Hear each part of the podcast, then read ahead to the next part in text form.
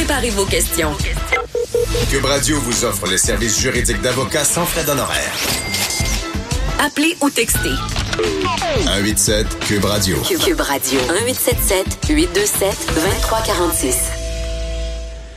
Nous sommes sur la terrasse avec euh, Maître Sharon Otis. Euh, euh, Maître Otis, ben, je mets, je mets la, ben, bonjour, Maître Otis. Ben, bon matin, ben, François Bon matin, bienvenue. Il fait beau, euh, Grande Allée est là pour nous, devant le Château Laurier. Effectivement. Content que tu sois là. Et euh, bon, comme je parlais avant la pause, euh, bon, avant, il y a des problèmes d'intimidation qui sont liés bon aux réseaux sociaux euh, et, et c'est- un fléau. Et là, on va éclairer des choses parce que il y a, y a tout ce qui est transgenre, changement de sexe, surtout chez les jeunes, ceux qui vivent ça, qui sont dans ce processus-là, de l'intimidation également, ça existe, c'est un problème. Et euh, on, on- la loi a changé, tu vas nous l'expliquer, mais on va commencer par la base. On commence par le début. Un, les changements de nom. Oui. Bon. Ah, Comment, on- pourquoi on veut changer de nom à la base? Ben, il y a plusieurs raisons pour lesquelles on peut, on veut changer de nom. Là, si on pense euh, à, dans le passé, là, euh, aux parents qui avaient appelé leur enfant spatule, euh, on peut comprendre là les. C'est un vrai cas, là. Et c'est un vrai cas, ça, là, bien évidemment là, et, et ça a fait, ça a fait vraiment là, le, le, le, le tour. Ça a été vraiment publié. On avait aussi Goldorak, on avait Gazouille. Vous comprenez là, donc c'est peut-être une, un des exemples pour lesquels on veut changer de nom, mais aussi il y a par Mais exemple. les tribunaux, quand on, a un nom comme ça, s'adresse aux tribunaux, habituellement, ça va être accepté parce que c'est des noms qui, qui portent à, On au peut- ridicule. On- oui, puis on peut s'ad- s'adresser en premier lieu à la voie administrative, c'est-à-dire au directeur de l'État civil en premier. Ok, donc il y a un cheminement à faire, mais euh, quand on parle de changer de nom aussi, ça peut être une femme qui, suite au mariage, désire porter le nom de son nouveau, euh, de son nouvel époux. De son nouvel époux, c'est plus rare, ça, Maître Otis, euh, en 2019. C'est plus rare. C'est plus on- rare. ouais. Sauf les femmes avant 1981 qui ont été mariées peuvent conserver ce droit-là sans le faire reconnaître par le directeur de l'État civil. Donc, mais maintenant, euh, il y a la voie administrative et il y a la voie également judiciaire. On commence toujours avec le directeur de l'État civil et on remplit la demande et on doit aussi justifier pour quelles raisons on veut changer de nom, quels sont les motifs et à ce moment-là, il y a euh, une décision qui est rendue de la part de du directeur de l'État civil. Ouais, OK. puis c'est administratif, là, il n'y a pas de juge, il n'y a pas de débat là-dessus. C'est des critères, si on les remplit, euh, on, on pourra changer de nom. Je pense aussi si quelqu'un, euh, tout le monde l'appelle toujours de la même manière. Ben moi, moi personnellement, Franco. depuis que je suis jeune, un an, les tout le monde m'appelle Franco. Même sur mon diplôme, c'est marqué Franco. Les gens, euh, mais j'ai jamais changé de nom. Mais ça, ça peut être un motif aussi si on est connu sur un autre nom. l'usage, Ouais. l'usage, on est connu, etc. Euh, mais euh, il y a, euh, cependant, ça ne veut pas dire que le directeur de l'État civil va dire oui.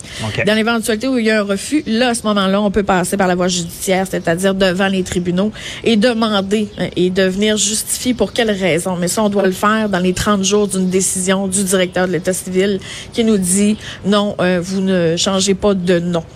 OK, je comprends. Donc, euh, si c'est problématique, ça prend des fois un juge pour déterminer si le changement de nom est valable. C'est ça. Parfait. Bon, ceci, euh, c'est- la, la- méthode large. Ensuite de ça, on va sur le changement de sexe. On peut changer de nom parce qu'on a changé, changé de sexe. Oui, euh, oui. Et euh, quand vous parliez tout à l'heure des transgenres euh, au niveau de la reconnaissance euh, des lois, euh, c'est vrai, ça s'est fait en 2016 et euh, ça s'appelle la loi visant à renforcer la lutte contre la transphobie et améliorer notamment la situation des mineurs. Donc, on reconnaît qu'il y a certains mineurs qui doivent, qui veulent être trans, qui sont transgenres. Et euh, cette loi-là a fait changer beaucoup de choses. Entre autres, Le code civil, on parlait du majeur, maintenant on parle de la personne, ok? Donc euh, ça a fait changer également la charte des droits et libertés, notre Mais charte la personne, ça m'intrigue. On parle plus du majeur, la personne. La Est-ce qu'il y a un âge minimum pour changer de sexe? Il n'y a pas d'âge minimum, c'est-à-dire, ben, il faut que ce soit là, euh, si le- l'enfant est mineur, il doit bien évidemment être euh, accompagné de son, de ses parents, ok, et il faut également euh, un rapport soit d'un sexologue, d'un psychologue. Il faut, il faut quand même là euh, de la chair autour de l'os pour venir démontrer que ce n'est pas un choix anodin, d'autant plus qu'il est mineur. Lorsqu'on est majeur, on est plus en mesure, vous comprenez, de venir justifier euh, les motifs du, du pourquoi qu'on Ouais. veut changer de sexe. Mais euh, à tout le moins, on voit que ça a fait changer cette loi-là. Là. Même le code de procédure civile, même euh, donc ça a fait beaucoup de changements. Je pense qu'il y en aura d'autres effectivement parce que euh, Bon, on a fait du chemin. là. on a fait du chemin, mais il en reste toujours à faire. Vous comprenez, on est en 2019. On n'est plus dans les années tranquilles. Je pense que euh, il faut maintenant être ouvert, euh, que ce soit aux lesbiennes, aux gays, aux transgenres, etc. Là, vous comprenez, euh, nous, à titre d'avocat, on n'est pas supposé d'avoir de jugement pour ces personnes-là. On est là comme accompagnateurs et faire valoir leurs droits, dans le fond. Donc, euh, cependant, quand eux changent de nom, c'est la seule exception pour laquelle ce n'est pas publié sur le directeur de l'état civil. C'est-à-dire que lorsqu'une personne, mettons, comme vous, Franco, vous voudriez faire changer votre nom Ouais. pour Franco, il serait publié, OK, sur le site du directeur de l'état civil pour donner la possibilité, par exemple, à une personne de s'opposer, OK? Mais dans le cas d'un transgenre, il n'y a pas de publication pour, bien évidemment, un, euh, respecter euh, cette intimité-là et d'autant plus lorsqu'on parle d'un mineur. Ah ouais. Et s'opposer, ça veut dire que quelqu'un peut s'opposer à ce qu'une autre personne change de nom? Oui, Et ce qui est des transgenres, il n'y a pas d'opposition possible. Ben, c'est un choix Ouais. personnel, vous comprenez. Donc, euh, je, je m'expliquerai mal juridiquement parlant les causes ou les motifs sous-jacents Mhm. à cette contestation-là. là. Bon, OK. On essaie d'éclairer tout ça, d'éclaircir tout ça. Euh, je sais qu'avant cette nouvelle loi-là qui nous fait faire du chemin, euh, il fallait vraiment changer de sexe pour changer de nom. Fallait, je pense qu'il fallait que ça soit l'opération totale. Euh, donc, euh, une, une femme devenait physiquement un homme ou vice-versa. Mais c'est plus le cas. Là. C'est plus le cas présentement. là. Le- le- L'opération n'est plus obligatoire, à tout le moins ce qui est répertorié là, au niveau de la législation. Ce n'est pas obligatoire, là, vous comprenez, de passer là, euh, sous le bistouri. Je pense que c'est rendu un choix personnel, là, rendu là de, de, de faire euh, le- la totale, l'opération et tout ce qui s'ensuit. C'est ça. Et d'ailleurs, ça, ça, ça a fait des débats dans les prisons. Euh, ça, c'est un petit peu plus euh, mon côté, un petit côté criminel. Ben, pas que je suis un criminel, mais le droit criminel. Donc, euh, c'est que, imaginez, il y avait eu une nouvelle, quelqu'un, euh, un prisonnier, qui a changé justement de nom et pas de sexe physiquement, qui a demandé à être transféré dans une prison pour femmes. Imaginez, imaginez si cette personne-là simule un homme qui pourrait se retrouver dans une prison pour femmes. Mais il y a des spécialistes qui ont dit que ce, ce- malgré que la personne n'avait pas encore changé de sexe, c'était quand même dans sa tête une femme. Et il a été transféré. C'est quand même particulier. Ben, je pense que euh, avec le législateur, euh, quand on parle, l'intitulé de la loi là, vient le dire, notamment la situation des mineurs. Je pense que cette situation-là de transgenre, je pense qu'on le sait, euh, on voit beaucoup de jeunes maintenant qui sont euh, qui prennent connaissance de ça et je pense que ça, ça part à partir euh, ben, de la jeunesse et non euh, ou c'est refoulé ou quoi que ce soit, mais à tout le moins, le législateur a voulu protéger les mineurs dans leur choix de devenir transgenre. Mais c'est ce qui est nouveau aussi, c'est que le mineur est, est- est- est au cœur de- de- du débat. Là. Le mineur est au cœur du débat, mais ça laisse, ça, dit notamment les mineurs. Donc, ça laisse la place, bien évidemment, à- ouais, aux adultes qui veulent euh, de changer de sexe. Mais à tout le moins, ça vient, euh, ça vient reconnaître aux mineurs, parce qu'il y en a que des fois, on le voit, on, on- on- nous, on a des, des, des dossiers pour lesquels les gens viennent nous voir dans notre bureau et ils ne sont pas à l'aise, sont plus heureux de cette. Vous comprenez? C'est un mal qui est vital, c'est un mal qui qui, qui est difficile. Donc, quand ça vient être corroboré en plus par le corps médical, etc. À ce moment-là, vous comprenez que la loi maintenant euh, a fait des efforts, mais je pense que, comme par exemple là, la situation des, des fameuses euh, toilette, là, vous comprenez? J'allais là-dessus. le changement, ça doit apporter beaucoup de problèmes. Là. Ben, ça, ça apporte certains problèmes ou certaines peut-être problématiques au niveau des tenanciers, vous comprenez, de restaurants ou quoi que ce soit, à l'effet de savoir est-ce que est-ce que euh, euh, un homme qui n'a parce que des fois, bon, il y a encore de la barbe ou des choses comme ça, mhm. euh, qui entre dans la salle de bain d'une femme, tu sais, ça peut ça peut porter certaines problématiques. Et je pense qu'il devrait y avoir là, certaines réglementations, si on peut dire ça comme ça, ou pour leur permettre là, de, de, de, de, on devrait mieux encadrer. Parce que je pense qu'il y a eu des débats aux États-Unis là-dessus, là, sur les toilettes. Euh, Il y a eu des débats aux États-Unis, mais bien évidemment, vous comprenez que le droit américain et le droit sont plus conservateur. Beaucoup plus conservateur. Je vous dirais qu'au Québec, on est euh, ouvert d'esprit. D'ailleurs, le législateur, avec cette loi-là de 2016, c'est, c'est pas une loi.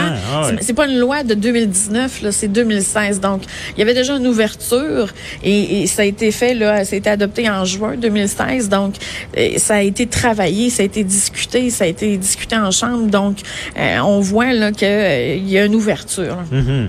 Parce que justement, cette ouverture-là, avec ce changement de sexe-là, chez un jeune, on, on, on parle d'intimidation aussi. Ça doit avec les, les, les, collègues de classe. Euh, ça doit pas être facile pour eux. Là. Ben définitivement pas. Et si des fois on a des cas pour lesquels on doit transmettre une mise en demeure ou quoi que ce soit pour euh, faire cesser l'intimidation, euh, lorsque ça va jusqu'à ce que l'enfant n'est plus bien à l'école, l'enfant demande à quitter l'école et mhm. l'enfant ne veut plus revenir de l'école seul.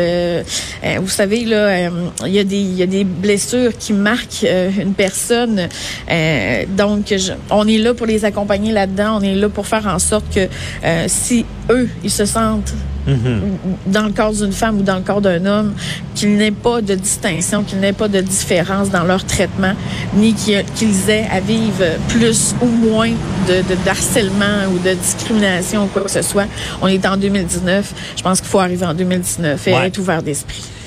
Ouvert d'esprit, mais ça me ça doit pas être facile juridiquement parlant. Parce que, je veux dire, OK, oui, euh, le, jeune n'est pas bien dans son corps, mais il doit avoir des mécanismes pour être certain, mais certain que c'est pas... Euh, excusez, mais euh, passager. Je veux dire, légalement, avant d'être autorisé à changer de nom et de changer de sexe, on doit valider certaines choses. C'est ce que je vous ai tout à l'heure, c'est-à-dire des suivis par des sexologues, psychologues qui vont émettre des rapports, qui vont venir confirmer, qui vont poser plusieurs questions à l'enfant. Pour quelle raison, pour quel motif, comment tu te sens? C'est pas, euh, généralement, c'est pas des, des, des, décisions, vous comprenez, qui se prennent là, sur un coup de tête là, et que lundi matin, mhm. là, euh, euh, Pierre est rendu Julie. Là. Donc, vous comprenez ce que je veux dire? C'est une transition, c'est une réflexion. Et, et, et maintenant, je pense qu'on est ouvert euh, à, cheminer là-dedans. Donc, juridiquement, il faut des arguments. C'est pas quelque chose sur un coup de tête pour faire valoir ça devant les tribunaux. C'est-tu devant euh, le tribunal qu'on qu'on demande ça ou c'est administratif? C'est administratif. On n'a pas à le demander devant le tribunal. C'est un choix personnel, vous comprenez. Donc, euh, c'est d'aller étaler, vous comprenez, au grand jour, à moins que ce soit un mineur pour lequel, mhm. par exemple, l'un des parents voudrait et l'autre ne voudrait pas. À ce moment-là, ça pourrait être, je pense, euh, euh, litigieux, et un, un, ce qui veut dire la chicane, OK. Un tribunal devrait statuer là-dessus. Parfait. Merci beaucoup, ma Ça fait plaisir. Très intéressant. Bonne journée. Merci, Restez avec nous sur Grande Allée. Restez là, on répond à Avocat à la barre. Avec François-David Bernier. Des avocats qui jugent l'actualité tous les matins.